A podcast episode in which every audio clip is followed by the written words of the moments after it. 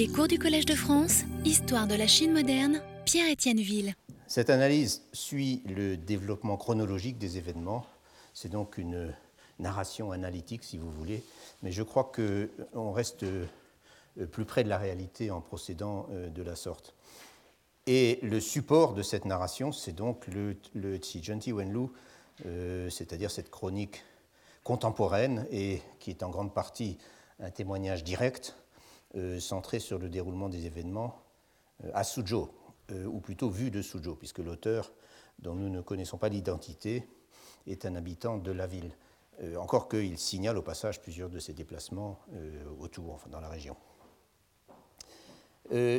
comme j'y ai déjà plusieurs fois insisté, l'intérêt et l'avantage du Tsi Wenlu, et nous en avons vu d'ailleurs plusieurs exemples, c'est que c'est un texte qui introduit une perspective qui introduit une perspective et, je dirais, une sensibilité euh, très différente de ce que nous livrent les sources historiques conventionnelles. Dans les sources conventionnelles, c'est-à-dire d'abord les histoires dynastiques et puis ensuite tous les genres qui sont dérivés des histoires dynastiques, y compris les monographies locales, dans les sources conventionnelles, donc, le point de vue euh, et, euh, je dirais, le langage de ceux, sont ceux des gens de pouvoir, c'est-à-dire de l'élite bureaucratique et de l'élite lettrée qui sert de vivier à l'élite bureaucratique. Et ceux qui n'appartiennent pas à cette élite, c'est-à-dire le reste des personnes concernées par les événements, n'apparaissent jamais que comme une masse anonyme, euh, ces gens qu'on appelle le peuple, euh, et leur comportement, aussi bien que leurs activités, euh, qui sont volontiers décrits comme irrationnels et ignorants, sont jugés à l'aune de la conception orthodoxe de l'ordre social et des relations entre gouvernants et gouvernés. Or, dans le Tijenti Wenlu et dans les textes du même genre, et il y en a beaucoup pendant la période de transition entre les Ming et les Qing, euh, nous avons accès à une perspective assez différente. En effet, dans ces textes, et cela même si leurs auteurs, qui sont des lettrés, mais souvent des petits lettrés, euh, continuent de s'exprimer avec les préjugés euh, de la classe dominante, dans ces textes, le peuple est un acteur essentiel, un acteur vivant, et je dirais aussi un acteur multiple. Euh, c'est-à-dire, ce n'est pas du tout la masse indifférenciée dont parlent les textes euh, bureaucratiques, dont parlent les textes historiques conventionnels. Un acteur multiple, donc, et qui réagit à sa manière, qui prend des initiatives, des, initiatives qui sont souvent désordonnées, certes, mais en tout cas qui restent rarement passifs. Quant aux difficultés extrêmes auxquelles sont en but les gens ordinaires pendant ces années terribles de la transition dynastique, nous pouvons nous en faire, toujours dans ces textes, une idée assez concrète, au-delà des formules habituelles, et nous allons d'ailleurs le voir tout de suite. Et à ce sujet, il faut reconnaître que les auteurs manifestent une indéniable empathie euh, qui, euh, là encore, va au-delà du discours conventionnel sur ce qu'on appelle, euh, dans les ouvrages officiels, les souffrances du peuple, Minku. Après tout, euh, ces gens euh, qui écrivent ces textes sont eux-mêmes au milieu des événements. Euh, en tant que témoins, ils les subissent comme les autres. Pour résumer ce que j'ai déjà exposé, ce cycle de très mauvaise conjoncture que nous sommes en train d'étudier commence en 1638. 1638, nous l'avions vu, est une année de sécheresse extrême au Tiangnan. à tel point est-il affirmé quelque part que les canaux qui sillonnent la ville de Suzhou sont à sec. C'est également une année où la région est victime d'un fléau, dont l'occurrence est extrêmement rare au sud du Yangtze. Euh, je fais bien sûr allusion à cette invasion de sauterelles venue du nord, massive, avec des nuées d'insectes qui franchissent le Yangtze euh, pendant des jours durant. Ces sauterelles ont fait des dégâts, nous dit-on, c'est-à-dire qu'elles se sont posées dans des zones de culture, euh, mais combien de dégâts exactement, c'est assez difficile à dire. En tout cas, le côté traumatique de cet événement apparaît assez clairement dans la source que j'ai citée. Et il est d'ailleurs facile à, imaginer. Et j'en citerai plus tard des descriptions encore bien plus spectaculaires euh, et je dirais encore bien plus dégoûtantes euh, que ce qu'on trouve dans le Tsi Wenlu. 1638 est donc une année de sécheresse et de sauterelles, et nous avons aussi vu que la pression fiscale ne diminue pas pour autant, en particulier euh, le fameux tribut en grains, dont la perception était supervisée par l'armée et euh, était la source d'innombrables exactions. le pouvoir central ne veut simplement pas entendre parler de diminuer le montant des livraisons qu'il attend d'un contributeur aussi euh, important que le Tiangnan, qui était en fait le premier contributeur de l'Empire euh, pour le tribut en grains. Bien au contraire, euh, ces livraisons, il les augmente et cela suffit à déclencher ce que nous avions aussi vu, la réaction en chaîne classique, c'est-à-dire cette réaction en termes de laquelle le petit peuple des tenanciers, donc des, locataires de la terre, se retourne contre les propriétaires qui refusent de diminuer les rentes sous prétexte que l'État refuse de son côté de diminuer leurs impôts. Autrement dit, la violence endémique pendant toute cette période, et que l'auteur du Tijanti Wenlu euh, met bien en évidence, cette violence éclate au grand jour, et ce ne sont qu'attaques, incendies et pillages en ville et plus encore dans les campagnes où évidemment les moyens de répression sont euh, moindres que dans, dans les villes. La sécheresse continue l'année suivante, semble-t-il, encore que là, ce n'est pas très précis. Mais à la fin de l'année, la situation doit être suffisamment inquiétante de ce point de vue pour que les autorités de Suzhou, le gouverneur en tête, organisent des prières euh, pour faire revenir la pluie comme elle l'avait déjà fait l'année précédente.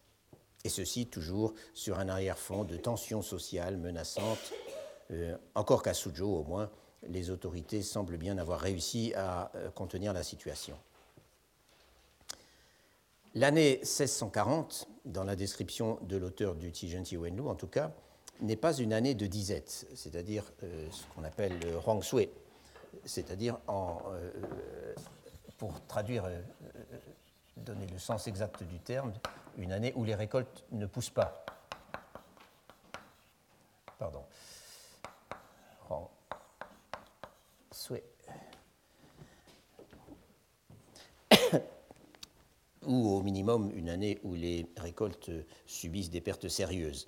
Et en principe, il y a des barèmes pour euh, mesurer ça, pour évaluer cela.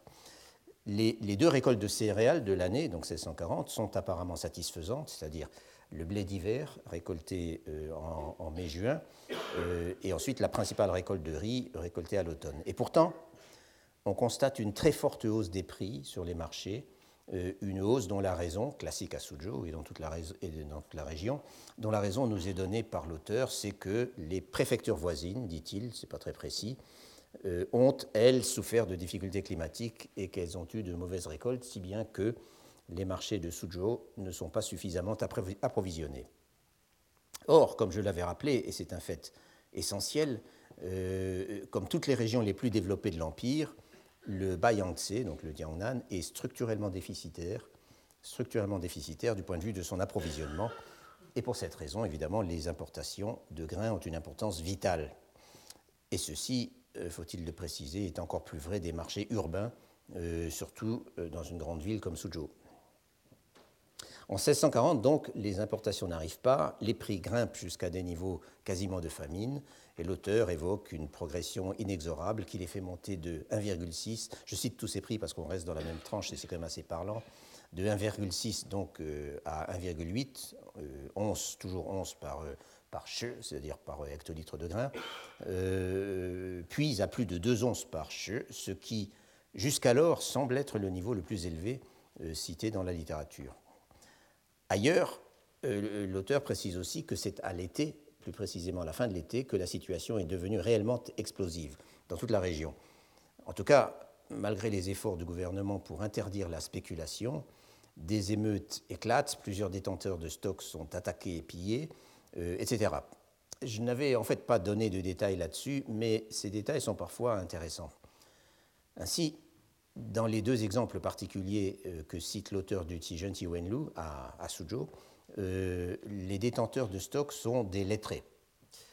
Et ils possèdent en ville des ensembles, enfin il en décrit assez pour qu'on comprenne qu'ils possèdent en ville des ensembles de greniers bourrés de grains, des réserves qui proviennent peut-être de leur rente, mais ce n'est pas dit, ou alors ce sont tout simplement des grains qu'ils ont achetés en période de bas prix et qu'ils n'entendent revendre que lorsque les prix seront à leur maximum. Le premier de ces personnages est un Tiansheng, c'est-à-dire euh, euh, littéralement un, étudiant du collège impérial.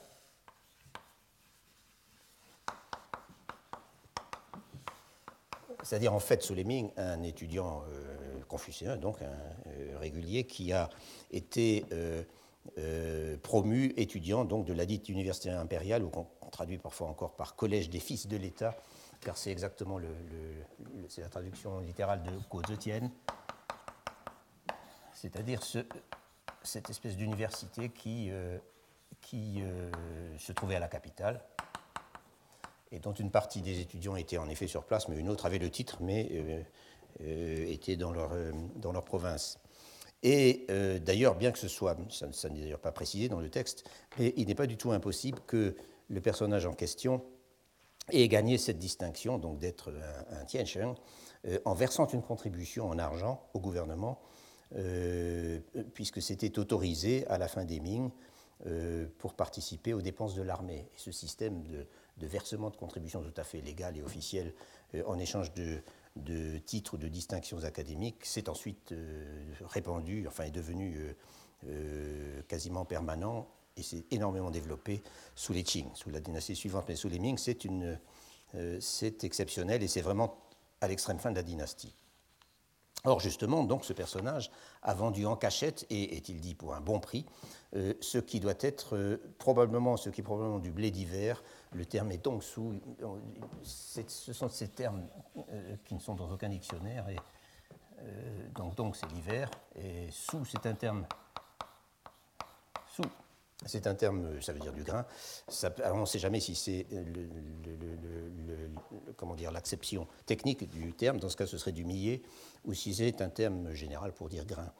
Euh, Tongsu est probablement du blé d'hiver. En tout cas, il a, il a, vendu cela à un marchand de Huizhou, qui était une préfecture du sud de l'Anhui, fameuse pour ses dynasties de marchands qui opéraient dans toute la Chine. Et si vous avez toujours sous la main la carte que j'avais distribuée la première fois, c'est-à-dire la carte de localisation euh, du Tiangnan, vous verrez Huizhou euh, en bas au milieu, euh, qui est donc dans la partie tout à fait sud du, du Anhui.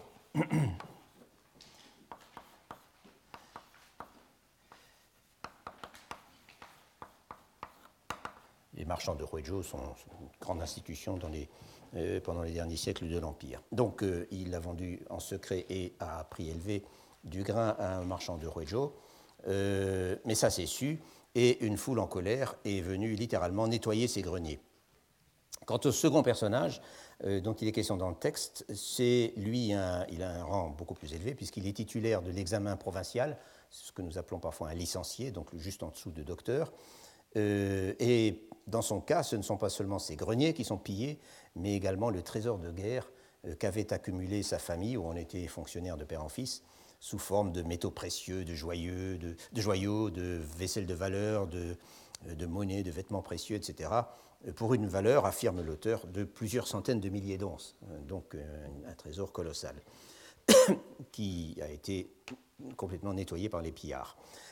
Le personnage en question avait appelé des soldats qui avaient une certaine influence, euh, avait appelé des soldats à la rescousse pour protéger ses biens, mais les soldats s'étaient joints au pillage. Nous en étions donc arrivés là, et j'avais quand même eu le temps de mentionner le fait que l'année 1640 est une année de troubles et de conflits sociaux extrêmement violents dans toute la région, et pas seulement euh, dans la ville de Suzhou.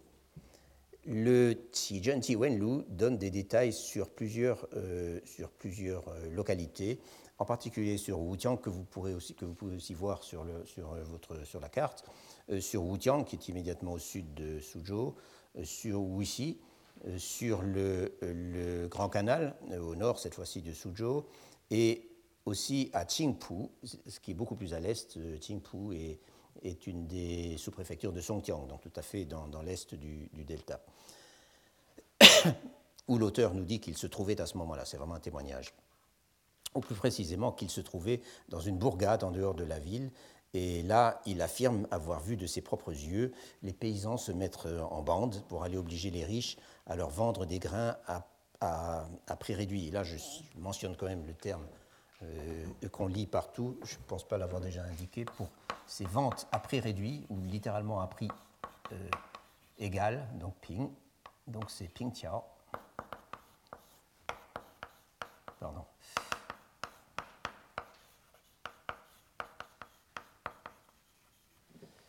Ping Pingtao peut être une opération faite, comme dans ce cas, enfin, c'est sollicité dans ce cas par des personnes privées qui détendent des stocks, mais c'est également une opération publique qui, sous les Qing, était tout à fait régulière.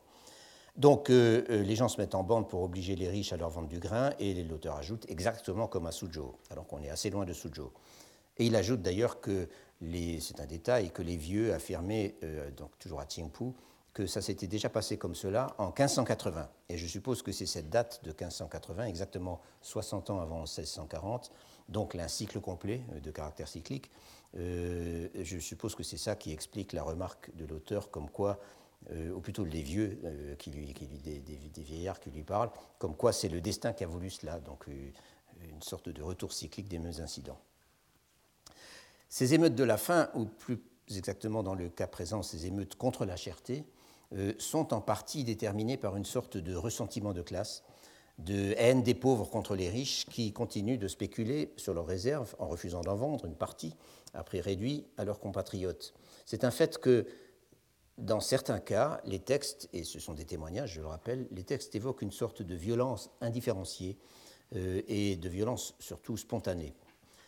À propos de Wu Tiang, par exemple, l'auteur parle des gens du peuple qui prennent les armes et se soulèvent en masse, littéralement comme un essaim d'abeilles, Fengqi. Il en parle euh, euh, euh, en disant qu'ils se soulèvent, qu'ils agissent collectivement sans s'être préalablement concertés. Oui, oui, le tronc, et je trouve cette, expression parlante. Donc ils, pas, ils ne se sont pas concertés, ils n'ont pas fait une sorte d'alliance et pourtant, ils sont tous ensemble à participer aux, mêmes attaques. Et donc, il, décrit les choses à Tiang dans ce, cas, mais je, reviendrai dans un instant sur le cas de Tiang. dans le cas des attaques contre deux accapareurs dans la ville de Suzhou, dont j'ai parlé à l'instant, l'un des deux a été désigné à la vindicte populaire par une dénonciation. Nous avons vu qu'il avait vendu en secret et pour un bon prix euh, des, grains à un marchand étranger à la ville qui s'apprêtait donc à les exporter euh, en contravention formelle avec l'interdiction édictée par les autorités. De l'autre accapareur, en revanche, celui dont les trésors accumulés par des générations de fonctionnaires ont également été pillés, en plus du grain, de l'autre, il nous est simplement dit qu'il était extrêmement connu pour sa richesse. Euh, autrement dit, c'était une cible toute désignée pour la foule anonyme des pauvres sans moyens de subsister, pauvres sans moyens de subsister, des, des, euh, donc des gens sans moyens de subsistance, euh, mais pintion, donc très misérables. C'est ainsi que sont décrits les manifestants dans le texte. donc il était une cible toute désignée pour ces gens, mais il n'est pas pour autant précisé que ce personnage souffrait d'une réputation particulière d'égoïsme et qu'il ait donc été victime de son impopularité. Mais c'était peut-être malgré tout le cas, euh, même si nous n'avons pas d'éléments pour le savoir. En revanche, en revanche, il y a certains incidents où c'est dit explicitement. Et je pense là à un paragraphe où un personnage, en fait, reçoit, euh, si je puis dire, la rétribution de son impopularité. Euh, je pense à un paragraphe du Tijan Wenlu qui est consacré à un grand notable de Wuxi, un nommé Ma Shiji, qui était un ancien membre, est-il dit, euh, de l'Académie Hanlin. Donc c'était euh, l'élite des fonctionnaires métropolitains. Donc,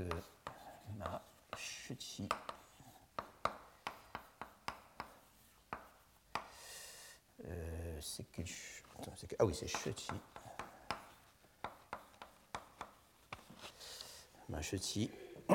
donc qui était un ancien membre de l'Académie Hanlin. et nous savons par ailleurs, parce que ce Machuchi euh, a une biographie dans l'histoire officielle des Ming, dans le Ming-She. Nous savons par ailleurs qu'il a exercé des fonctions relativement proches du trône, ou plutôt de la, famille impériale, euh, d'abord au palais de l'héritier présomptif, euh, mais ensuite, dont il était en quelque sorte secrétaire général, mais aussi comme émissaire auprès de plusieurs de ces princes Ming qui étaient apanagés, qui étaient apanagés dans les provinces.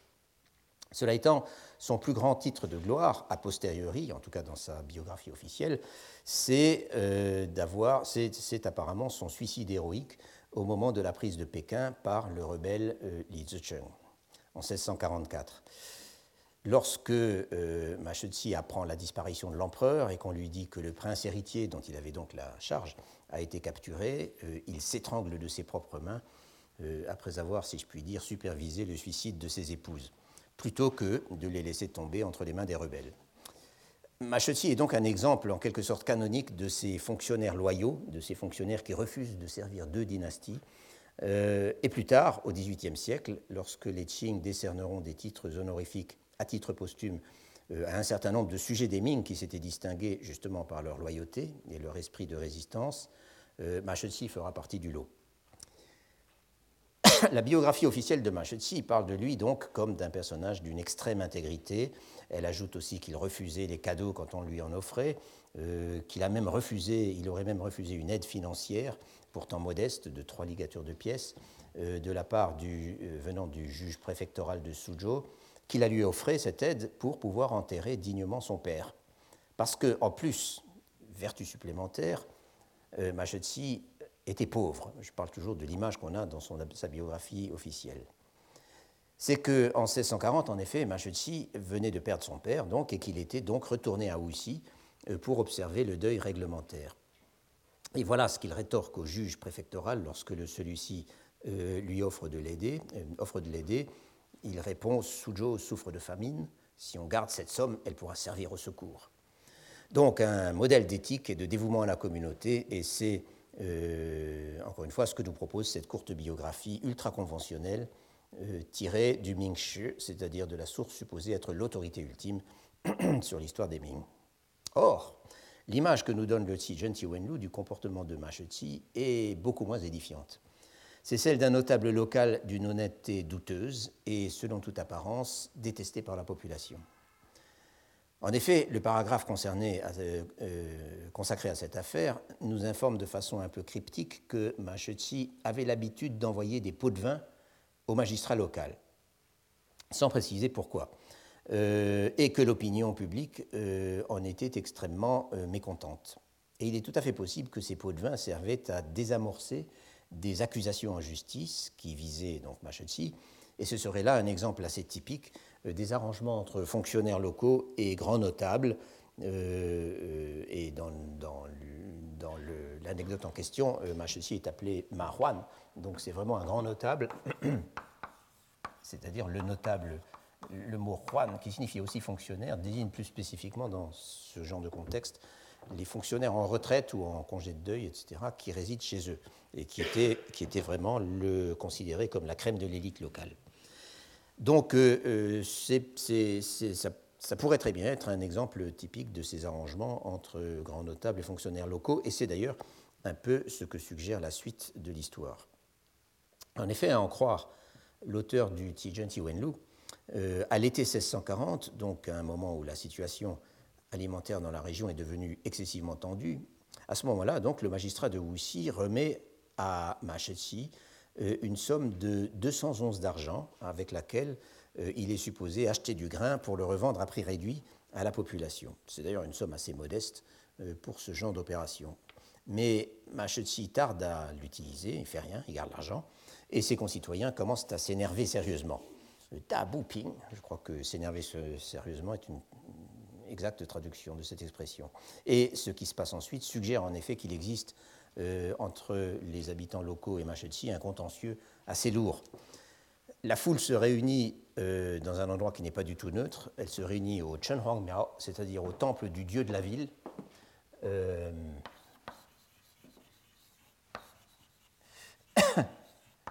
le, dieu lui-même s'appelle le Shen et son temple, c'est donc le, ce qu'on traduit parfois par euh, Dieu de, des murailles et des fossés. Pardon.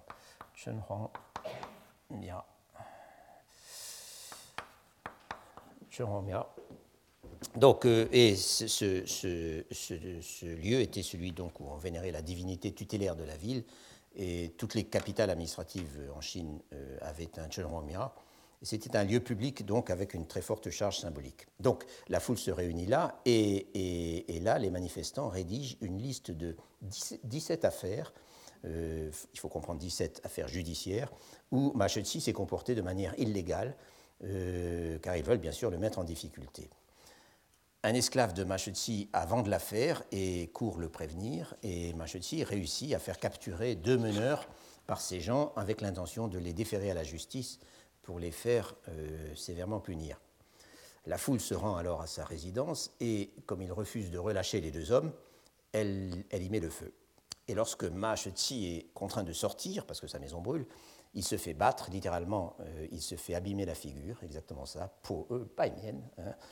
Et, on l'oblige à rédiger une confession et à y apposer son sceau et sa signature et à promettre qu'il n'ira plus en justice, sans quoi ses adversaires produiront la confession.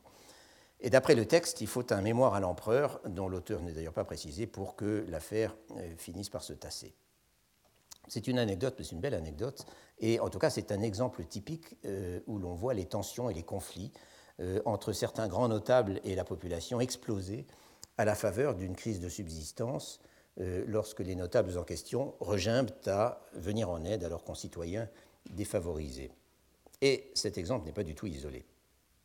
Comme je le signalais tout à l'heure, euh, parmi les localités dans lesquelles il signale des troubles sérieux pendant cette année 1640, l'auteur du Tijen Wenlu mentionne euh, Wutiang. Ah, je n'ai pas écrit les noms euh, chinois de tous ces endroits que, dont vous avez les. Enfin, euh, c'est quand même un Wuxi tout à l'heure. non, c'est pas ceci en fait.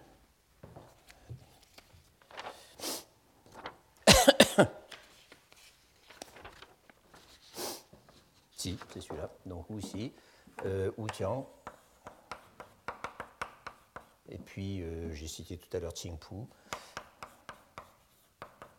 Euh, voilà. Donc, euh, cette fois-ci, nous sommes de nouveau à, à Wutiang. qui est une riche sous-préfecture, donc située, comme vous le voyez sur la carte, immédiatement au sud de Suzhou, sur le Grand Canal et sur la rive orientale du lac Tai. Et c'est une sous-préfecture, soit dit en passant, dont la position dans le dispositif hydraulique euh, d'irrigation et de drainage que j'ai décrit, décrit, ces dernières semaines, euh, cette position est cruciale, car c'est là que est contrôlée une des principales issues du lac, une sorte de grille de répartition qui est matérialisée par un pont de 72 arches, ou 64 suivant certaines sources, qui n'existe plus, je crois, euh, un pont, euh, un endroit donc où s'alimentent plusieurs des principales rivières qui drainent les eaux du lac.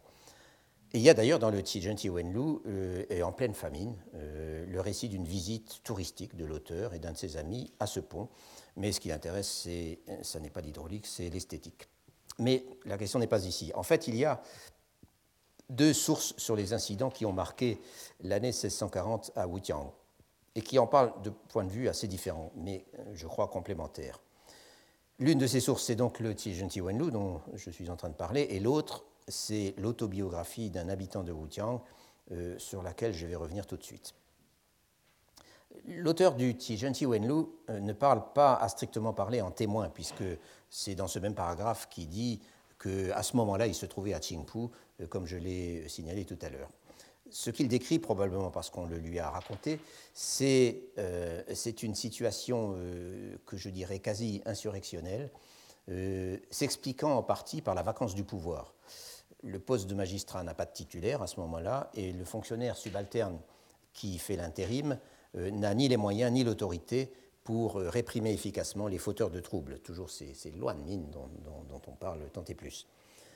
Ce ne sont donc partout qu'incendies et pillages, et lorsque le gouverneur envoie l'armée pour sévir, la population s'enferme dans la ville euh, pour résister. Comme le dit l'auteur, on en est presque arrivé à une grave rébellion. Donc, c'est bien une situation quasi, quasi insurrectionnelle, comme je le disais. Et il faut que le préfet de Suzhou vienne en personne rassurer les insurgés et qu'il exige et obtienne le départ de l'armée euh, pour que les esprits se calment un peu. Et la situation finit par se stabiliser pour de bon après qu'on a commencé d'organiser des ventes de grains à prix réduit, puisque tout était parti de là.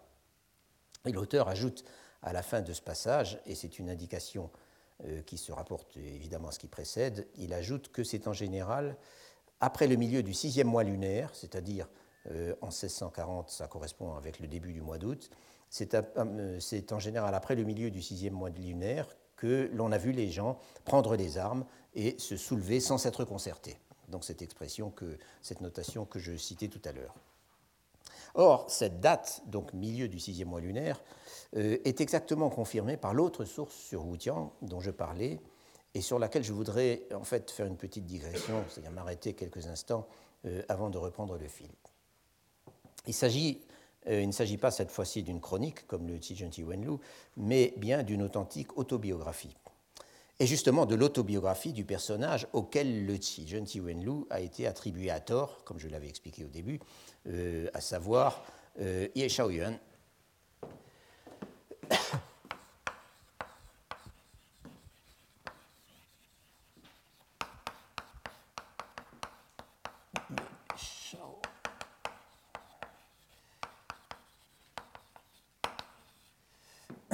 non, c'est pas ce Yuan justement, c'est Yuan, le nom propre.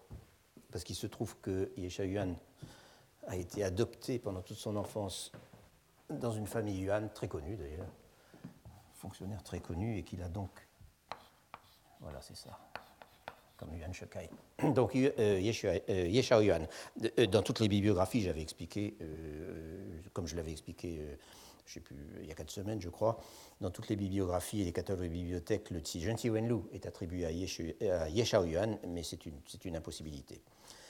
Euh, mais j'avais quand même profité, de, quand j'en avais parlé, pour dire quelques mots déjà de Ye Yuan, qui est né en 1589 et qui est mort en 1648. Et j'avais dit aussi un mot de son autobiographie euh, qui porte le nom, qui est un, donc un Zhejuan une autobiographie chronologique, qui porte le nom de son, enfin qui est appelé d'après le nom social euh, de, de Yuan, qui était Tian Lia, donc euh, Tian Yao, Zhejuan, Nianpu. Euh, euh,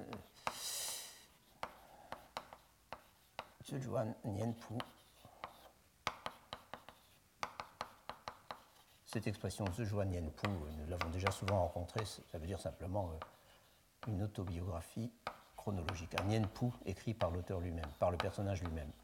Donc voilà le titre de, ce, le titre de, ce, de cette autobiographie. Euh, qui couvre euh, la période allant de la naissance de Ye, Shaoyuan euh, à l'année 1637. Et ensuite, il y a une suite qui s'appelle tout simplement Nien Pu Xu, qui s'arrête exactement au jour d'août 1645, où l'auteur a pris la tonsure et est entré dans un monastère pour ne pas avoir à adopter la coiffure manchoue et manifester de la sorte sa soumission au nouveau régime, comme les Chinois, et vraiment tous les Chinois, euh, venait d'être sommé de le faire, et avec la dernière brutalité. Et à ce propos, les réactions suscitées par cette mesure, euh, je, le rappelle, sont à mon avis un grand sujet euh, dont je parlerai en fait l'année prochaine. Et Ye Shaoyan a encore tenu après cela un journal pendant les trois dernières années de sa vie. Et tous ces matériaux, l'autobiographie, la suite de l'autobiographie et le journal, sont restés à l'état de manuscrit et n'ont été publiés qu'à l'extrême fin des Qing. C'est un personnage assez remarquable et euh, en outre, la lecture de son autobiographie le rend euh, plutôt attachant. Ce texte est en fait euh, un magnifique exemple de ces nouvelles autobiographies de la fin des Ming dont j'ai déjà beaucoup parlé. et si on le compare avec la nouvelle autobiographie dont j'ai le plus parlé, c'est-à-dire Le Suepu de, de Xu l'autobiographie de Ye Shaoyuan est en fait assez différente dans son écriture et aussi je dirais surtout dans son organisation intellectuelle, c'est-à-dire euh, dans les contenus qu'elle privilégie, les sujets qu'elle privilégie. Mais on y retrouve quand même, dans l'une et l'autre, donc dans le Suépou et dans l'autobiographie de Ye Yuan, on y retrouve quand même la même propension à parler de soi-même et à parler de ses émotions, euh, la même franchise, euh, le même regard critique sur la politique, encore que Xu en parle nettement plus, et aussi la même distance par rapport à sa propre carrière dans l'administration. Et là encore, euh, je dirais que cette carrière administrative a une importance beaucoup plus grande dans le cas de Xu que dans celui de, de. Mais malgré tout, dans l'un et l'autre cas, donc, la même distance prise par rapport à cette carrière, même si cette distance n'exclut pas, chez l'un comme chez l'autre, un très grand engagement euh, lorsqu'il y a urgence, lorsque les circonstances le demandent. Ye Shaoyan était d'abord, et est toujours d'ailleurs, il est assez connu encore aujourd'hui, des sinologues, en tout cas des spécialistes de la littérature, parce que justement il était d'abord et avant tout connu comme poète, bien que assez peu de ses œuvres semblent avoir survécu. Et même s'il a toujours vécu assez modestement, et même assez pauvrement à la fin de sa vie, euh, c'était un membre éminent de cette élite lettrée qui était une des gloires de Suzhou, euh, et où tout le monde se connaissait euh, ou était lié d'une manière ou d'une autre, que ce soit parce qu'on participait au même cercle littéraire ou mondain, ou au même cercle politique parfois, que ce soit par camaraderie de promotion au sein du système des examens, et ça c'était une source de, justement de liens particuliers inépuisables, euh, ou que ce soit par alliance matrimoniale ou encore de toute autre façon, puisqu'on se mariait euh, à l'intérieur de, euh, de ce milieu. après plusieurs tentatives infructueuses, Ye Shaoyan avait passé l'examen provincial en 1624 et tout de suite dans la foulée, donc l'année d'après, le doctorat en 1625. Mais il n'a eu qu'une carrière assez courte dans l'administration, une carrière dans laquelle le poste le plus important aura été secrétaire au ministère des Travaux publics à Pékin, euh, comme Xu euh, comme je l'avais fait déjà remarquer. Euh, c'est un poste où Ye Shaoyuan est resté deux ans et il s'y trouvait au moment de l'attaque mandchoue fin 1629 et début de 1630, à laquelle j'ai également plusieurs fois fait allusion. Et, enfin, pas une attaque directe sur Pékin, mais les Mandchous étaient arrivés très très près. Et les pages nombreuses et détaillées que Ye Shaoyuan consacre à ce poste et qu'il consacre à sa participation au renforcement des défenses de la capitale et aussi, très intéressant, à ses responsabilités dans un des arsenaux de la ville, euh, toutes ces pages sont d'un intérêt extrême et sont même assez excitantes, en tout cas pour l'historien. Mais après cela, euh, Ye Shaoyuan avait demandé un congé pour rentrer au pays et s'occuper de sa vieille mère. Et en fait, même dans le feu de l'action, euh, quand il s'agissait de sauver la capitale de l'Empire, il continue à dire de loin en loin qu'il a la nostalgie du pays euh, et de sa famille. Et après cela, il n'avait plus jamais cherché à reprendre du service.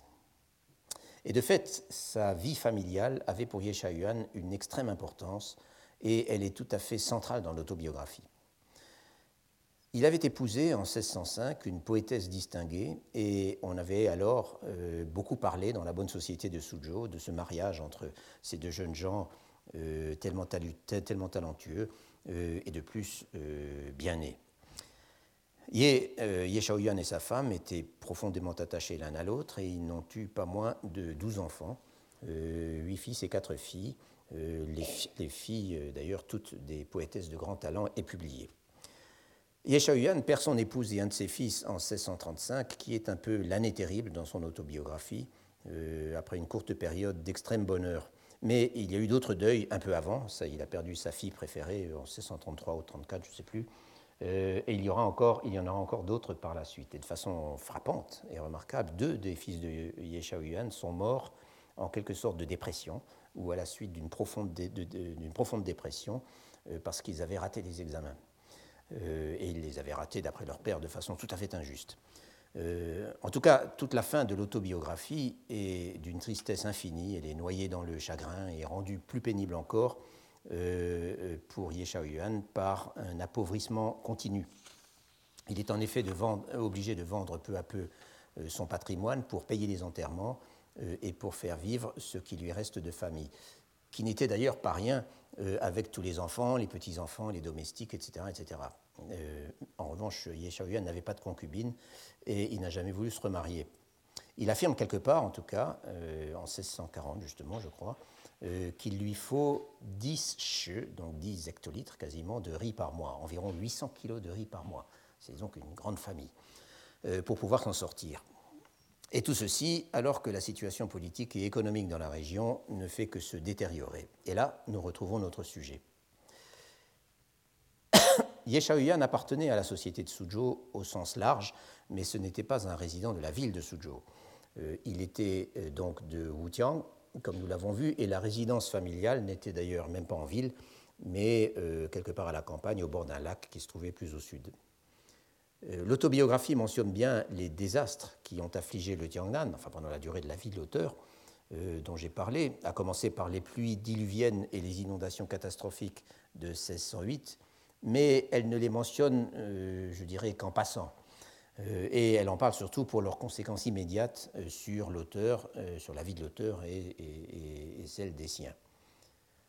En revanche, les événements de 1640 et 1641 font un peu exception, tout cas jusqu'à un certain point.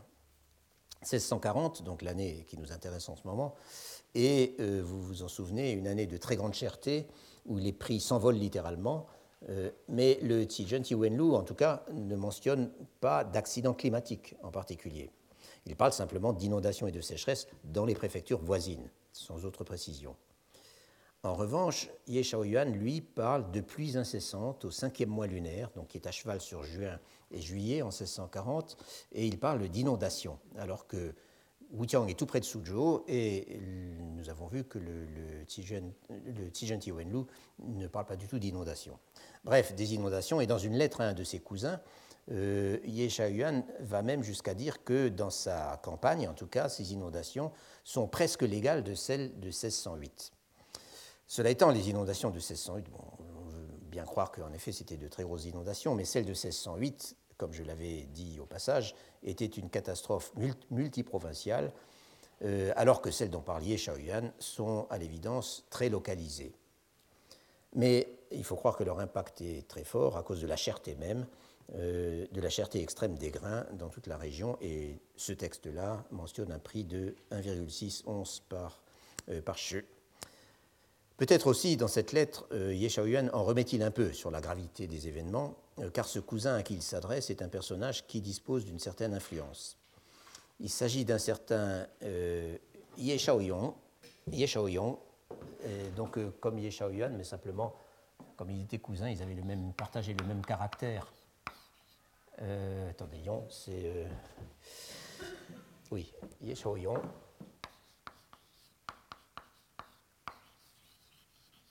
Comme ils étaient cousins de la même génération, donc ils avaient le même caractère de génération, et le même patronyme bien sûr, euh, mais l'un était Yuan et l'autre était Yong. Euh, donc euh, Ye Shaoyong, qui est très présent dans l'autobiographie, et que Ye Yuan appelle toujours par son nom social, euh, peu importe. Les deux cousins, en tout cas, étaient d'autant plus proches qu'ils avaient passé les examens la même année. Simplement, la différence, c'était que Ye Shaoyong euh, Ye Shaoyong avait poursuivi une assez belle carrière qui lui avait apparemment euh, rapporté pas mal d'argent. Euh, et de, fait, Ye Shaoyong se, tourne très souvent vers lui pour lui emprunter de l'argent ou pour lui vendre des terres ou des maisons lorsqu'il est obligé de les réaliser pour payer justement l'enterrement de son xème enfant ou, pour faire face à des crises comme cela. En 1640, Ye Shaoyong était président de la cour des banquets impériaux du Guanglus à Nankin la capitale secondaire des Ming. Donc, selon toute probabilité, il jouissait d'une sinécure très confortable et, en même temps bien placée. Euh, dans la situation telle que la lui décrit euh, son cousin, donc Ye Shaoyuan, les paysans traversent ce qu'on appelle la période de soudure, c'est-à-dire que si heureusement ils ont pu repiquer leur rizière avant l'inondation, à présent ils ont le ventre vide et ils risquent de le rester euh, jusqu'à ce que la récolte arrive à maturation. Car, et c'est là le détail important, car le grain est hors de prix et plus le, euh, prix du grain monte, moins les grandes familles euh, se montrent disposées à en vendre à prix réduit dans leur voisinage. Autrement dit, elles spéculent aux dépens de leur communauté immédiate. Et ce que demande Ye Shaoyuan dans cette lettre à son cousin, c'est simplement, et plutôt naïvement, il faut bien le dire, qu'une directive des autorités centrales ou peut-être provinciales une directive que pourrait inspirer Ye Shaoyong, imagine-t-on, encourage les riches à vendre du, grain à bas prix euh, au petit peuple ou à accorder des prêts. Car alors, dit-il, le petit peuple pourra continuer de travailler, autrement dit, la production ne sera pas interrompue, euh, et les gens ne sauront trop chanter les vertus de leurs voisins les plus riches. En d'autres termes, l'harmonie sociale sera rétablie. Et en fait, Ye Shaoyuan ne dit pas exactement les riches, il parle des grandes maisons, donc euh, euh et un peu plus loin, ça ce sont des termes aussi très fréquents, euh, non, pardon. Euh, ah, si je sais plus, Tuche, oui, pardon, Tuche. Voilà. Et ailleurs, il parle de façon assez intéressante, ce n'est pas un terme si fréquent celui-là, des chefs de famille avec pour chef de famille, non pas Tiadjan comme on voit souvent, mais Tiadou. pardon. Voilà, Tiadou.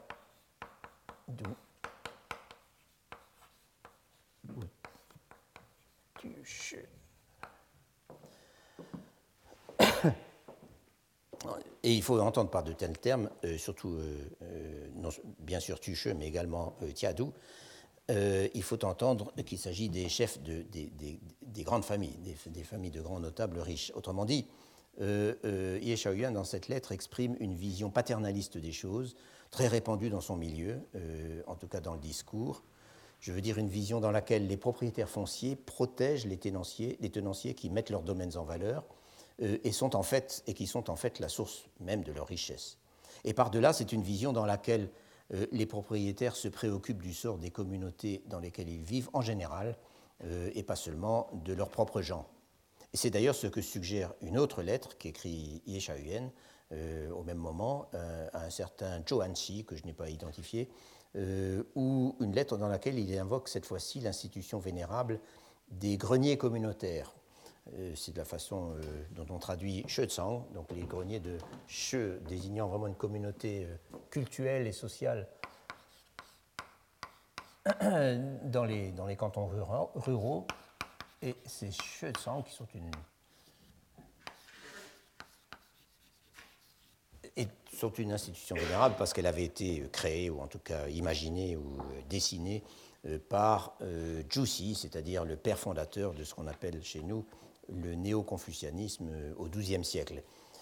Dans le modèle originel, dit Ye Shaoyuan dans cette lettre, ces greniers, dont les réserves étaient, c'était des greniers qui fonctionnaient par système de prêt, donc les réserves étaient supposées tourner sous forme de prêt et de remboursement. Dans le modèle original de Juicy, ces greniers pouvaient être mis en route grâce à une réserve de départ, un capital de départ, fourni par le gouvernement, par la préfecture. Or, se demande Ye Shaoyuan, aujourd'hui que l'administration n'a pas les moyens d'agir ainsi, ne pourrait-on mettre au point entre personnes privées une formule pour mettre sur pied des greniers communautaires? Et ce à quoi il fait clairement allusion à cet endroit, ce sont ces associations charitables qui ont en effet déployé beaucoup d'efforts dans la région pendant la crise de la fin des Ming et sur lesquels euh, je reviendrai plus tard. Quoi qu'il en soit, l'égoïsme des riches, tel qu'il ressort très crûment de la lettre à Ye Shaoyong, quand il dit que plus le grain monte, moins ils veulent s'en défaire, euh, cet égoïsme, c'est la négation même de cette société d'entraide où les riches viennent au secours des pauvres, et cela nous renvoie bien sûr au contexte de tensions et de violences toujours prêtes à exploser euh, dont j'ai déjà beaucoup parlé. Et d'ailleurs, les choses ne tardent pas, et c'est pour ça que j'ai cité finalement tout ça. Euh, nous apprenons encore, en effet, que le second destinataire de Ye Shaoyuan lui répond qu'il ne voit vraiment pas trop quelle méthode on pourrait préconiser pour euh, recréer des, greniers communautaires.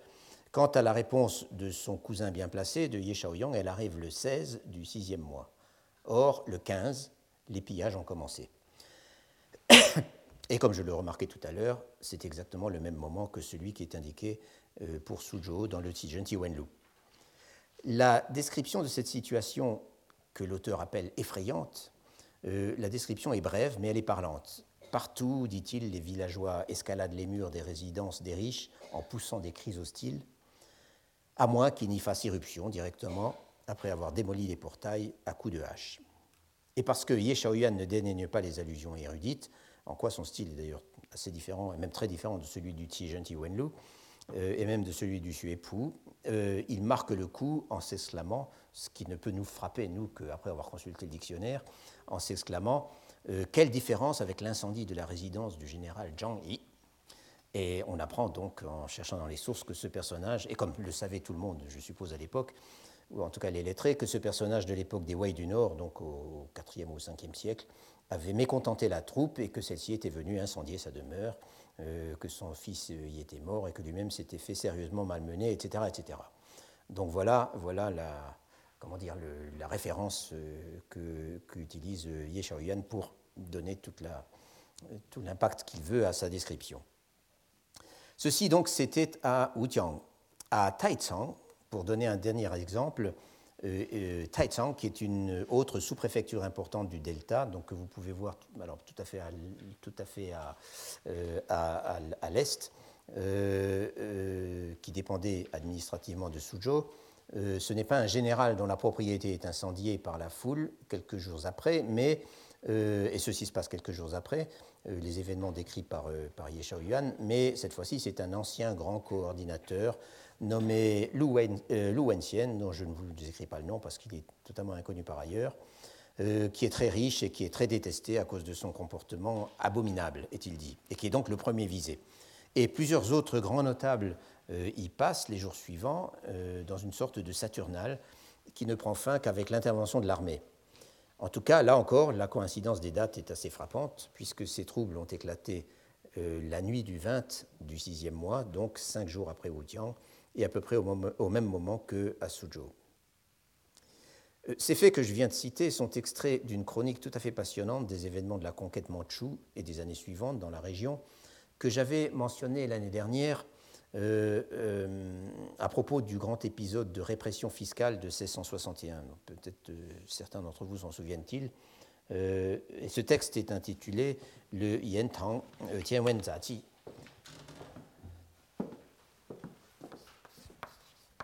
Yen Tang est probablement euh, le, surnom, enfin le nom social de l'auteur.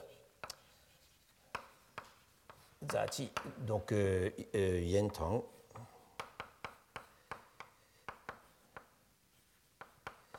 Tianwen, vous, vous souvenez bien sûr de ce terme dont j'ai souvent commenté, les choses vues et entendues. Et Zati, c'est simplement ben, des notes diverses. Et l'auteur euh, semble-t-il, est un certain, euh, euh, Wang Tiazhen, qui serait le, le Yentang du titre. le poste d'observation de, l'auteur de ce texte n'est pas une métropole comme Suzhou, mais une simple bourgade qui dépend donc de, de. Mais le style et le type de contenu sont assez comparables au Tijunji Wenlu. Les deux textes ont été en fait publiés ensemble pour la première fois en 1911 dans cette collection dont j'avais parlé, le, le l'histoire euh, misérable. Cela étant, seules les trois premières entrées, dont celle que je viens de citer, dans le texte portent sur la période antérieure à 1645. Elles sont un peu suspendues dans le vide avant que le récit commence vraiment euh, au moment de la conquête mandchoue. Euh, et donc elles sont un peu déconnectées. Si bien que ces deux chroniques ne viennent se compléter l'une l'autre que pendant la période qu'elles ont en commun, c'est-à-dire entre 1645, qui est le début du Yentang Wenzati, et 1653, qui marque la fin euh, du récit du Tijunti Wenlu. Et je me servirai donc euh, du Yentang Wenzati euh, plus tard seulement, lorsque j'en viendrai aux événements de la conquête. En tout cas, ces pillages à Taizong dont parle le Yentang Wenzati, qui se déroulent en plein jour et qui visent les résidences de riches notables sont, comme partout ailleurs, mises en rapport avec la hausse brutale des prix et avec l'agitation extrême euh, que celle-ci entretient parmi les victimes de la famine. Car ici, contrairement à d'autres sources, euh, à toutes les autres sources en fait que j'ai citées, il est bien question de personnes et explicitement de personnes souffrant de la famine. C'est-à-dire qu'on parle de si jeunes ou de si mines, le, le mot ti étant bien sûr la famine.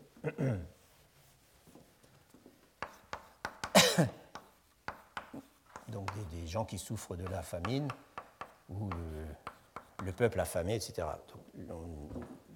C'est la seule source en 1640 euh, qui euh, emploie, euh, emploie, ce mot. Et le prix mentionné à l'occasion de cet épisode, à Taizang, donc toujours, est en fait le plus élevé de tous ceux qu'on trouve cités pour cette même année 1640, plus de 2 onces, par, de onces d'argent par cheveu. Et pour cette raison, plus la mention explicite donc de la famine, je me demande si la situation n'était pas encore plus tendue à Taizang que dans le cœur du bassin, et cela ne serait pas vraiment surprenant pour la raison suivante.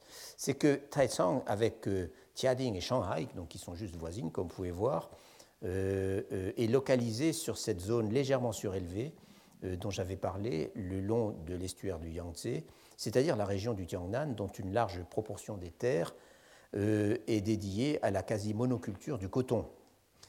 Dès lors, même les habitants des campagnes dépendent lourdement du marché pour leur consommation alimentaire. Euh, autrement dit, on est dans une situation exactement inverse de celle d'une agriculture d'autosubsistance, et pour cette raison, ils sont excessivement sensibles au mouvement des prix. Quoi qu'il en soit, la situation extrêmement tendue que je viens de décrire dans un certain nombre de sous-préfectures dépendant de Suzhou et dans la ville de Suzhou elle-même se prolonge apparemment jusqu'au début de 1641. Après quoi, comme on va le voir de suite, on bascule réellement dans la tragédie. Je dis apparemment parce que, en fait, les épisodes d'agitation et les émeutes dont j'ai parlé sont tous datés du sixième mois lunaire et nous ne savons pas exactement comment s'est passé le reste de l'année 1640. Mais ce qui est clair, c'est que à l'entrée de la 14e année de Chongzhen, donc en février 1641, les prix sont plus élevés que jamais. Le Xijian Wenlu à Suzhou donc, parle de 2,2 et même de 2,5 onces pour des grains qui sont d'ailleurs, euh, là encore, assez difficiles à identifier. Apparemment, l'un, c'est un grain plutôt grossier et l'autre, c'est de nouveau Dongsu, euh, qui signifie peut-être blé. Mais surtout, euh, on parle à présent et systématiquement de timine, donc le caractère que je viens d'écrire, de victime de la famine, à tout propos. Et en ville, en tout cas, euh, l'administration craint beaucoup les troubles que ces affamés sont capables de susciter, simplement parce qu'ils n'ont plus rien à perdre. Un paragraphe, par exemple, décrit un incident grave entre une troupe d'affamés et les moines, euh, pouvons-nous supposer bien repus, euh, d'un temple de la ville, connu pour sa prospérité, euh, incident qui éclate à partir du moment où les moines refusent de continuer de se laisser extorquer des repas gratuits et des aumônes par une foule de plus en plus nombreuse et de plus en plus menaçante. Donc il y a une bagarre qui se termine par mort d'homme, euh, trois meneurs sont décapités sommairement et une dizaine d'individus sont jetés en prison où ils subissent des traitements qui, nous dit l'auteur, étaient peut-être un peu excessifs, donc ils ont dû être torturés de façon épouvantable, mais après tout, il s'agissait de sévir contre une rébellion et on n'avait pas le choix. Il y a la répression donc, mais il y a aussi la prévention. Après avoir évoqué les prix très élevés que je viens de citer, le texte explique que le gouvernement a tenté de prévenir les troubles en mettant en place des centres de distribution de ce que j'appelle de, bouillie ou de gruau, euh, c'est-à-dire des zhou chang. Zhou est un mot qui signifie une bouillie de riz ou de toute autre céréale, et chang c'est un, terrain. Euh, donc zhou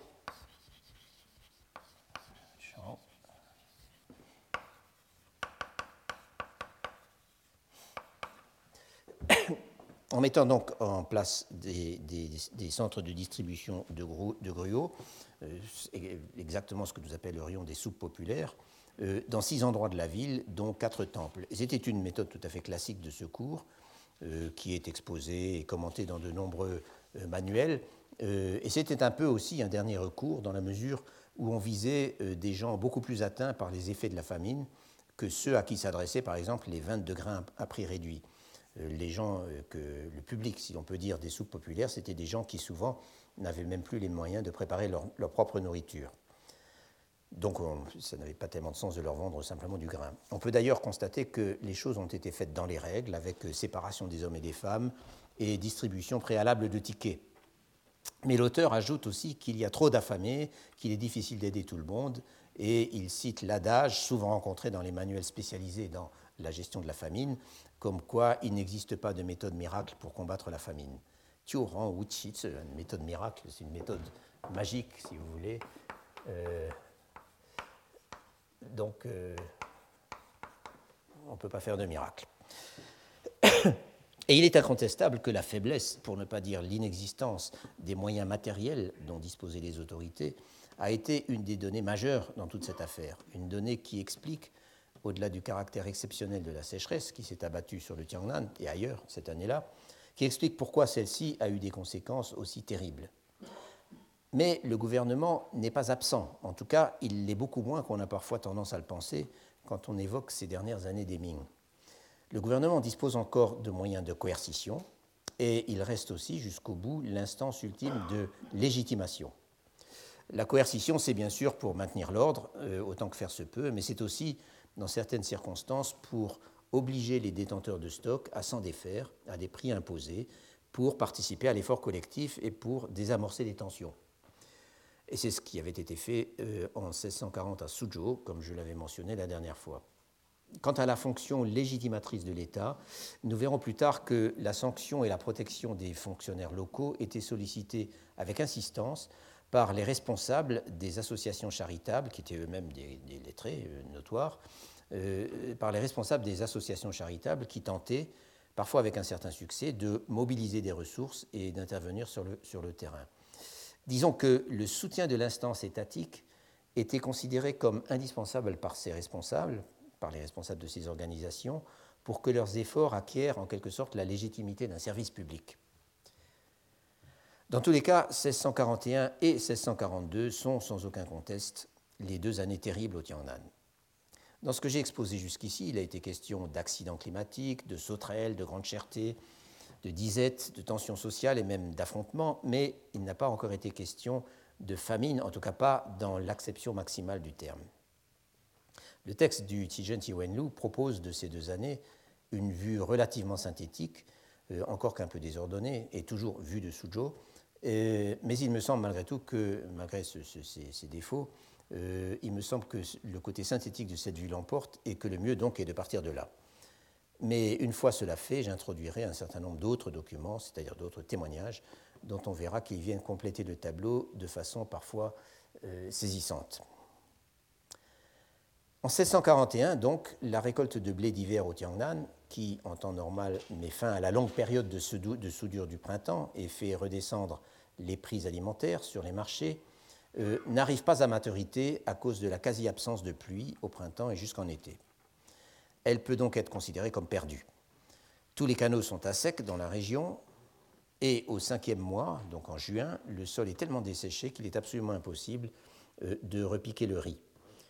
Les autorités et les grands notables procèdent trois fois pendant ce même cinquième mois et dans plusieurs temples bouddhiques et taoïstes de Suzhou, euh, donc à trois dates différentes, euh, à des rituels pour faire revenir la pluie. mais s'il tombe bien quelques gouttes, elles ne sont absolument d'aucun secours. Le prix du riz monte à présent à 1,8 onces et la panique commence à gagner la population. Donc là, je suis toujours la progression du texte. Pour la première fois sont mentionnés des morts de faim, gisant le long des chemins. Et à tout cela s'ajoute une maladie épidémique qui frappe des familles entières et qui fait beaucoup de victimes.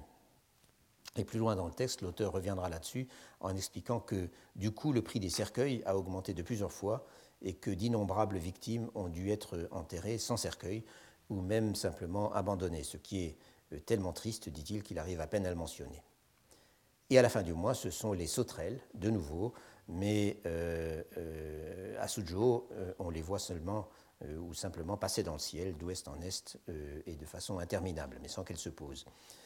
Et en même temps, la valeur de la pièce de cuivre continue de tomber. L'auteur en avait parlé plusieurs fois pendant les années précédentes, et les prix de détail montent en flèche. Il donne le prix des œufs, des choses comme ça. Une nouvelle fois, le gouverneur, accompagné de tous les fonctionnaires, de tous les étudiants confuciens de la place, ce qui fait beaucoup de monde, se rend à pied prier pour la pluie. Un gros orage éclate un peu, un peu après, le 19 juillet très exactement, mais c'est tout à fait insuffisant pour, rendre son humidité au sol. Et le prix du riz dépasse déjà les 3 onces. Certes, il se remet à pleuvoir pour de bon cette fois-ci, quelques jours plus tard, ce qui ramène un certain calme dans les esprits, mais il est trop tard pour planter et à présent, il règne un froid automnal. Juste après cela, l'auteur, qui s'interrogeait, nous sommes toujours dans le Tijenti Wenlu, qui s'interrogeait avec anxiété sur l'avenir, propose une sorte de bilan de l'année. Malgré la sécheresse, dit-il, on a pu repiquer un peu de riz, mais toujours en retard, et à l'automne, ce sont les sauterelles qui sont venues dévorer ces récoltes. Et ce qui avait échappé aux sauterelles a été en grande partie détruit par le froid, par la rouille et par un retour de sécheresse à la fin de l'automne. Mais ce sont, des détails. Et ce qui est surtout intéressant, c'est le chiffre moyen de la récolte 1641 que l'auteur donne en fin de parcours et qu'à ma connaissance, il est le seul à donner.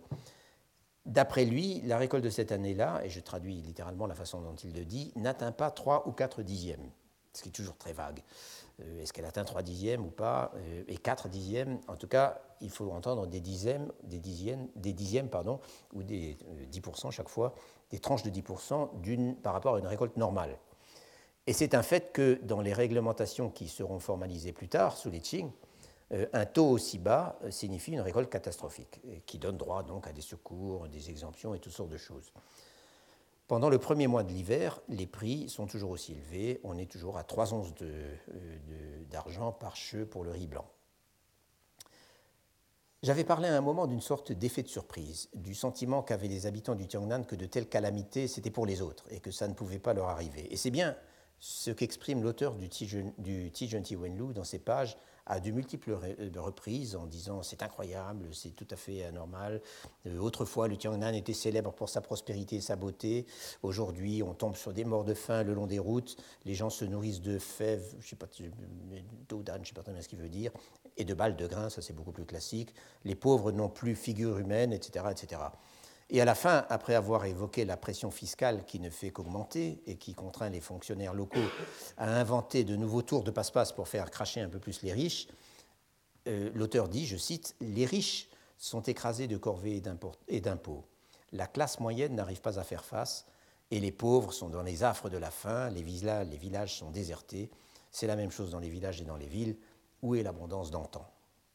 Et soit dit en passant, je trouve assez frappante cette mention de ce que j'ai traduit donc par classe moyenne, et qui dans le texte est simplement euh, les gens au milieu, si vous voulez, c'est-à-dire les gens qui se situent entre les riches et les pauvres, alors qu'en règle générale, on ne parle que de ces deux dernières catégories, que des riches et des pauvres. Et un peu plus tôt dans le texte, l'auteur parlait déjà de ces zhongzhen, de cette classe moyenne, qui, dans les circonstances terriblement difficiles qu'il décrit, a du mal à se nourrir, alors que les pauvres, eux, ils meurent tout simplement de faim. Disons que cette notion tout à fait inusitée dans les textes chinois, autant que je sache, a accroché mon attention parce qu'elle semble confirmer les considérations que j'avais proposées l'année dernière sur l'existence au Tiangnan de ce que j'avais justement suggéré d'appeler une classe moyenne, plutôt prospère, économiquement active et se distinguant à la fois de l'élite lettrée et du petit peuple des gens ordinaires. En tout cas, l'auteur se demande comment, dans l'état d'épuisement auquel elle en est arrivée, la population du Tiangnan va réussir à passer le cap des mois qui viennent. Euh, comme il le dit, la conjoncture est vraiment très critique. Et en effet, euh, l'année 1642 va être encore pire, car l'impact des difficultés climatiques, qui ne cessent pas, même si elles ne sont pas aussi énormes, s'exerce à présent sur une population affaiblie et dénuée de la moindre réserve. Le nouvel an, euh, donc en, quelque part en février 1642, euh, se passe sous une neige abondante que les habitants de Suzhou considèrent comme de bon augure. Si bien qu'en dépit de la famine, la fête des lanternes, qui a lieu toujours au moment de la première pleine lune de l'année, euh, est célébrée brillamment et dans un grand concours de population. Il y a même une telle foule que plusieurs personnes périssent piétinées. Mais la fête ne dure pas longtemps et le paragraphe suivant introduit une terrible nouveauté. Je le cite le cannibalisme. On avait entendu dire que ça existait au Shandong et au Henan, mais on ne savait pas trop s'il fallait y croire. Or, à présent, on en voit couramment partout à Suzhou, dans la ville et hors les murs. Et il évoque ces gens affamés qui vont, la nuit tombée, découper des morceaux de cadavres sur les fugitifs laissés sans sépulture le long des routes pour s'en nourrir. Et cela en dépit des interdictions formelles édictées par le gouverneur. Le printemps de 1642 est anormalement froid et humide, les gens n'ont rien à manger, ce ne sont partout que, euh, que mendiants et fugitifs squelettiques et émaciés, et le texte décrit à présent une mortalité de famine massive. Chaque matin, et c'est la première fois qu'il l'a décrit dans l'ensemble de... C'est la première occurrence. Chaque matin, on ramasse, dit-il, plusieurs dizaines de cadavres au pied des murs du palais du prince Ming apanagé à Suzhou, euh, et l'auteur ajoute qu'il a vu cela de ses propres yeux. Partout en ville, on peut voir des maisons abandonnées et tombant en ruine, et dans la campagne, les plus belles propriétés ne trouvent pas d'acquéreurs. Quand on pense au luxe passé de la ville et à la foule qui s'y bousculait, ajoute l'auteur, on réalise à quel point la maxime du livre des mutations, du Yiting, euh, sur l'inversion des extrêmes se justifie. C'est Tai Chi, Erfo, donc c'est une sorte d'inversion de, signe, si vous voulez, du fait suprême. Donc on passe de la plus extrême euh, euh, abondance euh, à la plus extrême pauvreté. Cela étant, la conjoncture semble s'inverser à l'été, car la récolte de blé s'annonce exceptionnellement abondante, ce qui fait tout de suite redescendre les prix, mais les habitants de la région ne sont pas au bout de leur peine.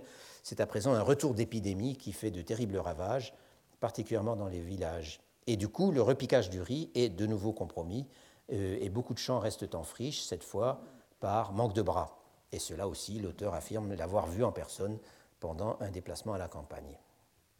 Enfin, l'année 1642 se conclut, en tout cas dans le Tijunti Wenlu, par l'évocation de la grande fête bouddhique des fantômes, le 15 du septième mois, à l'occasion de laquelle les notables de Suzhou convoquent des moines éminents et organisent des cérémonies dans trois monastères de la ville pour, comme on dit, nourrir les fantômes de tous les malheureux qui sont morts de faim ou d'épidémie pendant ces deux années terribles. Admirable entreprise, s'exclame l'auteur, et l'on imagine que cette sollicitude des riches pour les pauvres, fut-elle posthume, euh, ne peut que lui réchauffer le cœur euh, après toutes ces manifestations d'égoïsme et tous ces conflits dont il faut reconnaître qu'il les a décrits d'ailleurs avec une, indubitable honnêteté. Ce récit du Tiejen Wenlu, au cours duquel s'intercalent d'ailleurs d'autres éléments sur la politique, sur les examens, ou, comme plusieurs autres auteurs du temps, euh, plusieurs autres témoins, l'auteur se plaint de la corruption qui, envahit tout à ce moment, euh, ou alors de simples anecdotes. Donc euh, ce récit forme un ensemble assez cohérent, infiniment plus parlant, comme je l'ai souligné, que les sèches mentions des sources historiques habituelles. Mais il n'épuise pas tout, loin de là, ne serait-ce qu'à cause de sa perspective malgré tout très locale. On reste pour l'essentiel à Suzhou. Et je présenterai donc la prochaine fois d'autres témoignages, plus limités dans leur perspective sans doute, mais qui nous feront voir un certain nombre de choses de beaucoup plus près.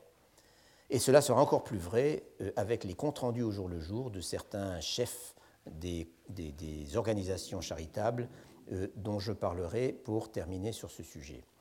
Et j'ajoute une chose, c'est qu'avec cela, l'année sera finie, puisqu'il reste encore deux cours après celui-ci, et que donc, euh, j'allais dire comme d'habitude, je n'ai pas tenu mon programme, puisque euh, le contenu, disons, des parties, des choses dont je veux parler, euh, j'ai parfois l'impression qu'il gonfle comme une éponge, et que du coup, je me trouve à reporter à l'année suivante des sujets que j'avais annoncés donc, au début de l'année. Et en, particulier, j'avais dit que je parlerais de, des réactions de la population à l'invasion manchoue cette fois-ci, vu toujours à travers tous ces témoignages, et en relisant encore les sources, tout ceci est tellement riche qu'il me faudra en effet, sinon une deuxième année entière, du moins euh, une partie de l'année prochaine, pour euh, en rendre compte. Euh, mais je crois que ça se cadrera assez bien avec ces témoignages tout à fait étonnants sur la famine, pour terminer donc dans 15 jours. Je vous remercie.